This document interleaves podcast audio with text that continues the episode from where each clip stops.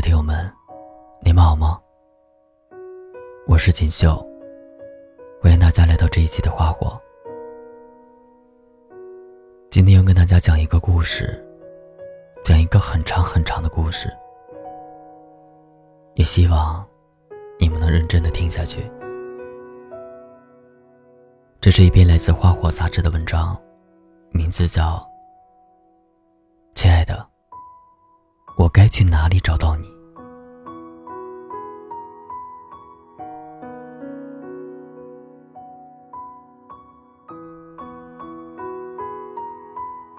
我是李明珠。我想，开始之前，我必须要交代一些人。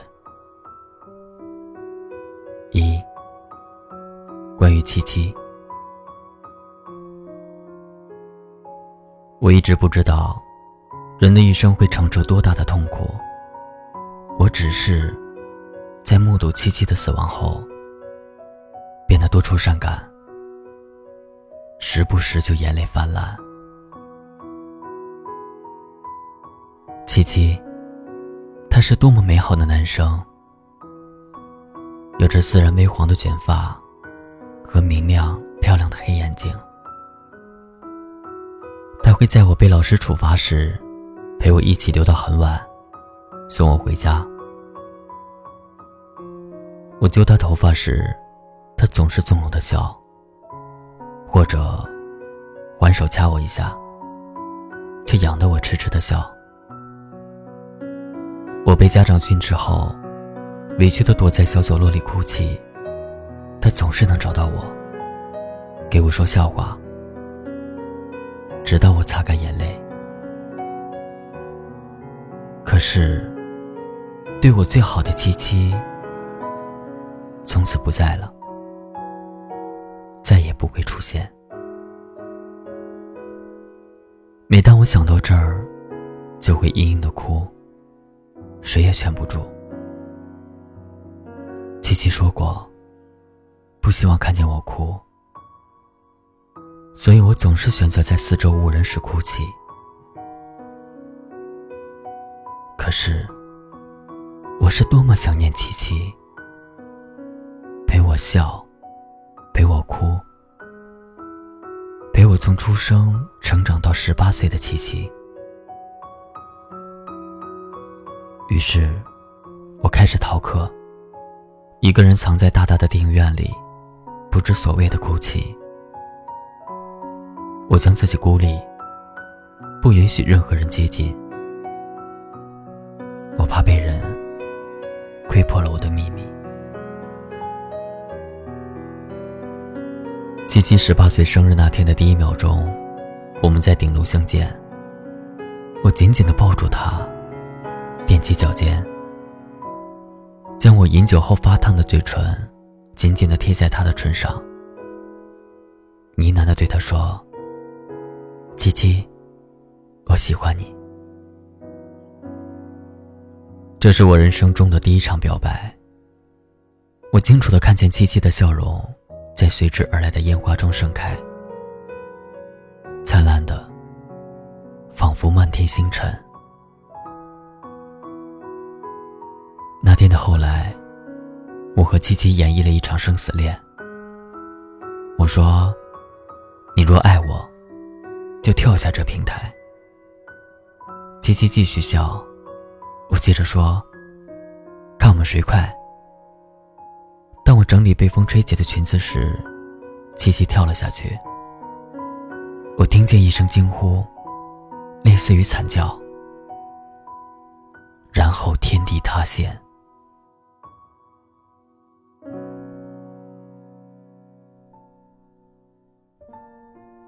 十八岁之前，我和七七最喜爱的游戏。便是从顶楼向下跳，只是三层的小楼，加上几个可以搭脚的地方，就像是从树上向下攀爬一样容易。可是那天，七七落地时，刚好有一辆疾驶的汽车经过。七七在汽车的撞击下，发出了天崩地裂的叫声。我知道，从此以后，我将万劫不复。是我厉明珠害死了七七，害死我生平最爱的，也会是唯一爱着的男生。杜七七，杜阿姨并不知道这件事情。我的哭泣，使我没能完整的说出经过，也或许，是我根本没有颜面说出。所以掩饰的哭泣。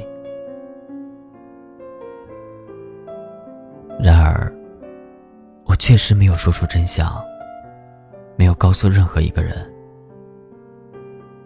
杜阿姨眼泪婆娑的看着我，说：“幸好，明珠你没有跟着他跳。”我开始喊杜阿姨妈妈，没有杜叔叔。七七是单身母亲的儿子，我坚决的搬出了自己的家，漠然的与爸爸妈妈告别，再没有回头。从此以后，我是杜明珠，是妈妈唯一的女儿。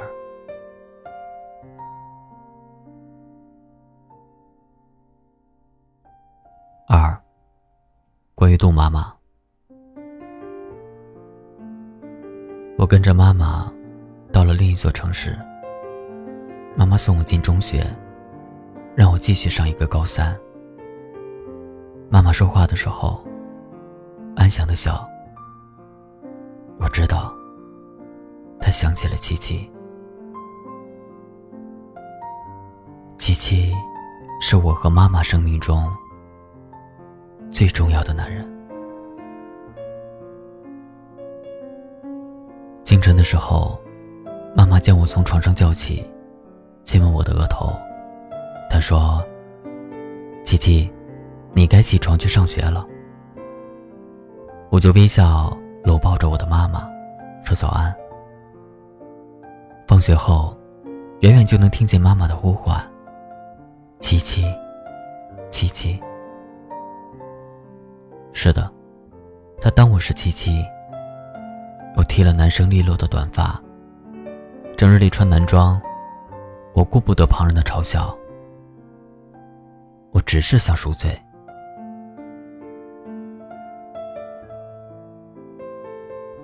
妈妈在七七死后就精神失常，时而正常，时而混乱。我必须照顾她。好在，我还有一个有钱的家。他们承担我所有的生活费。他们知道我与七七的死必有关联，所以放任我的行为。我依然逃课，因为我还是会想起七七，眼泪泛滥。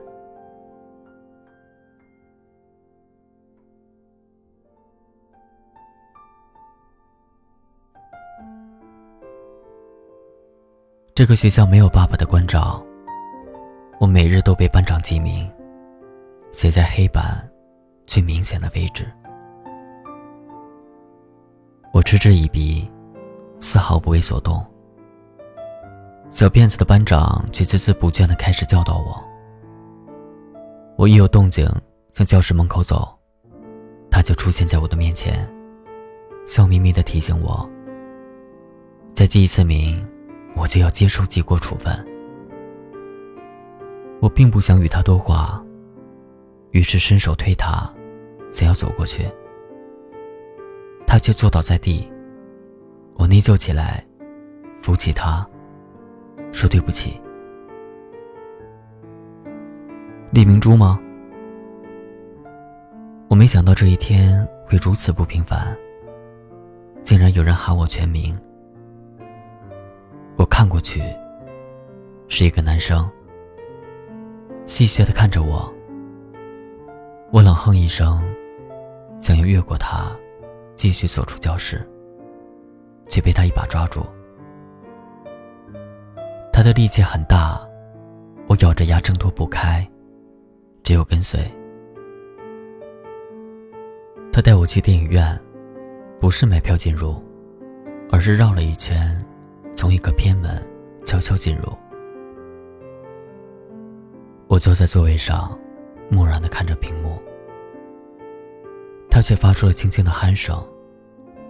我皱皱眉头，想要离开，他抓着我的手，却始终没有放开。直到影片结束，他伸了个懒腰，笑嘻嘻的对我说：“他看见我独自一人在这出现过许多次。”我很感谢他不提我的哭泣，却也只能深深的看他一眼，然后离开。回到家，妈妈已经准备了晚餐。她喊我明珠，笑着说我辛苦了。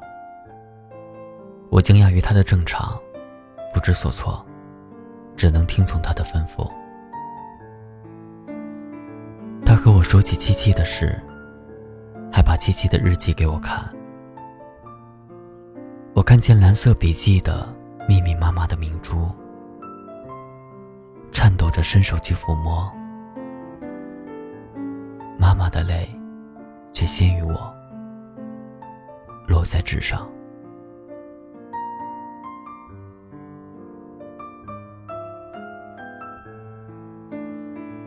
明珠，七七已经走了。你应该有正常的生活。我想，七七更希望看见你的快乐。妈妈搂着我，反复说着两句话。我合着眼睛，那顶楼的一吻，清晰的在我的脑海中定格。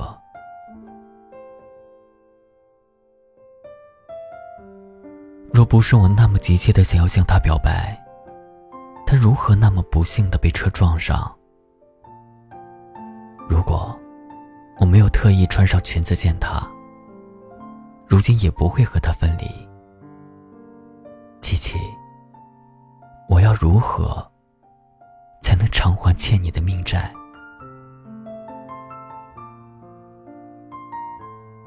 妈妈在呢喃中睡着，伸手擦拭他的眼睛。湿润一片。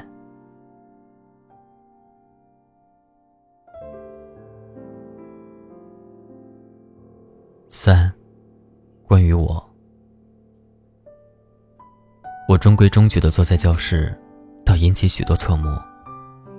我不想再被人拦或是被人拉，就安静的坐着，看向窗外。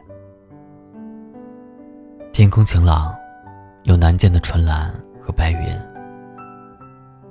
我看见有云朵相亲相爱，思绪顿时飘到很远。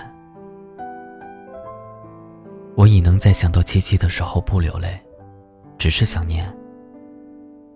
除了想念，还是想念。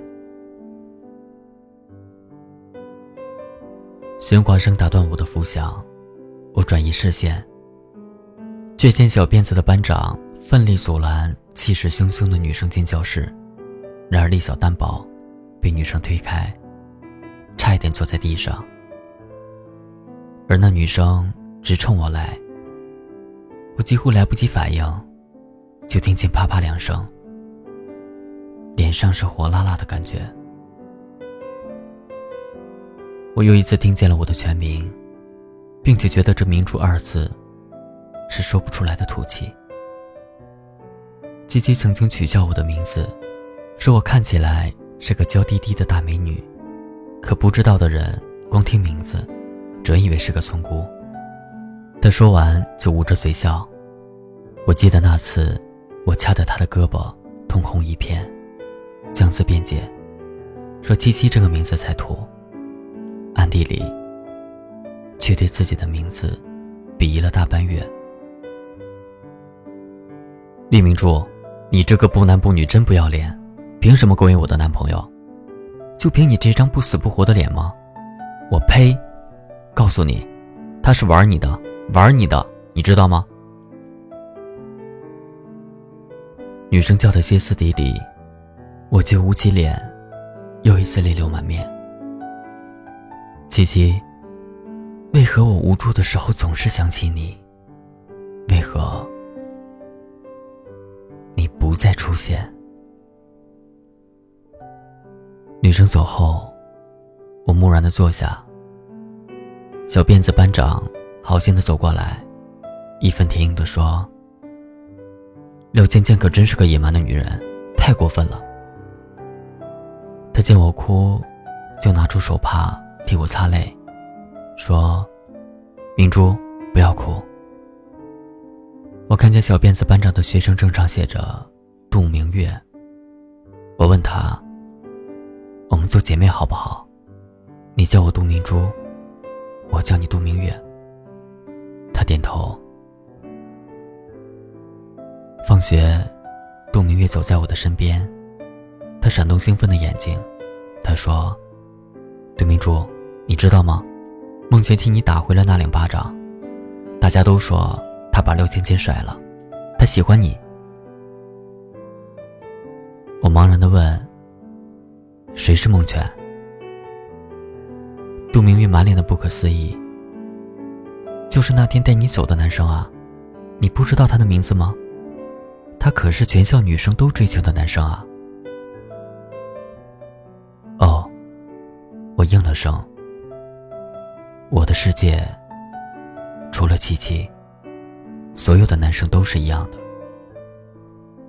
只有七七。能贯穿我生命的时钟。妈妈背着我去了精神病院，任我如何哀求，她都不肯回来。清醒的时候，她说：“七七希望明珠快乐。”病情发作的时候，她说：“七七，你好好读书，妈妈等你回家。”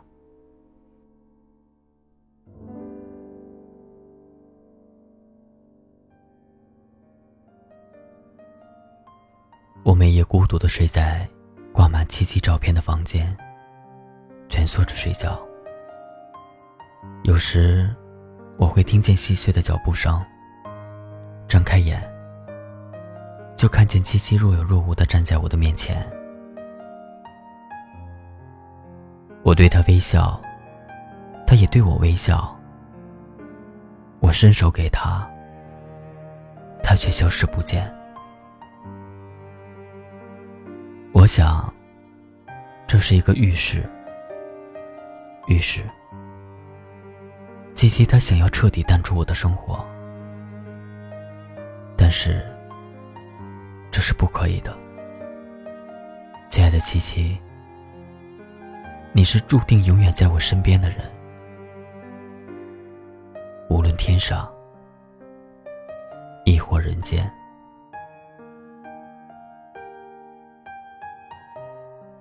四，关于孟泉。孟泉在课间来找我，对我说抱歉。我不说话，继续出神的看着天空，听他的唠叨。李明珠，你真是个奇怪的女生。明明是个花季少女，却看起来很灰暗、很男性。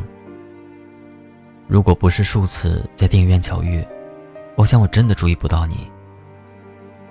可是，现在，李明珠，请你看着我。他停下来，我转头瞪着他，他继续说：“李明珠，我喜欢你，我们恋爱怎么样？”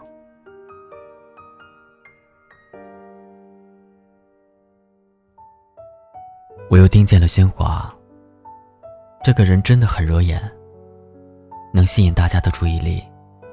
可是，这让我觉得他很讨厌。我伸手指向楼道：“你若是敢从这跳下去，我就答应你。”一片嘘声，我骄傲的笑了。我笑了，在七七离开的这么多天后。我因为成功的取笑了一个男生而笑了。七七，我知道，若是你在，你一定会跳。即使在这六层之高的教学楼里，而我会拼了命的阻拦你，因为我不愿与你分离。孟娟的笑容僵住，皱起了眉头。我起身，懒懒的走出教室。杜明月来追我，我说我只是去厕所。事实上，我去了电影院，从孟泉带我进过的偏门进去的。我在电影院睡着了，竟然一觉安好。我慢吞吞的走回学校拿书包，一直到能看见星星月亮，才走到校门口。而梦泉，他左手提着自己的书包，右手斜搭着我的。保持着一个懒散的姿势，仿佛已经等待很久。我允许他跟在我身后，送我回家。我和他说起七七，除了死亡，我什么都说了，包括我和七七的初吻。在家门口，我转过身，抓住他的腰，踮起脚尖。越来越靠近，我睁大了眼，看见他闭着的眼近在眼前，我却突然转身离开。我说：“梦泉，在我的心里，没有人能比得上七七，绝对没有。”然而转天清晨，孟泉站在我教室的门口，问我。是不是跳下去就可以开始交往？我防备的看着他，他手一撑，就要跃出，我才紧张起来，一把抓住他。他看着我，认真的问：“明珠，你愿意和我交往吗？”我转身向教室走，却听见许多惊叫的混合声，转头。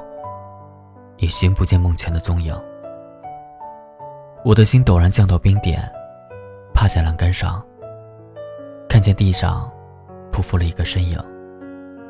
我没命的跑下去，又跟着救护车，没命的往医院赶。孟泉半死不活的躺在病床上，对我说：“对不起，明珠，我可能要害你被处分了。”我泪盈盈的说。我不在乎。他继续问我：“现在我们可以交往了吗？”我点头，使劲的点头。我已经失去了七七，是我害死了他。我不能再背负一条人命，绝不能。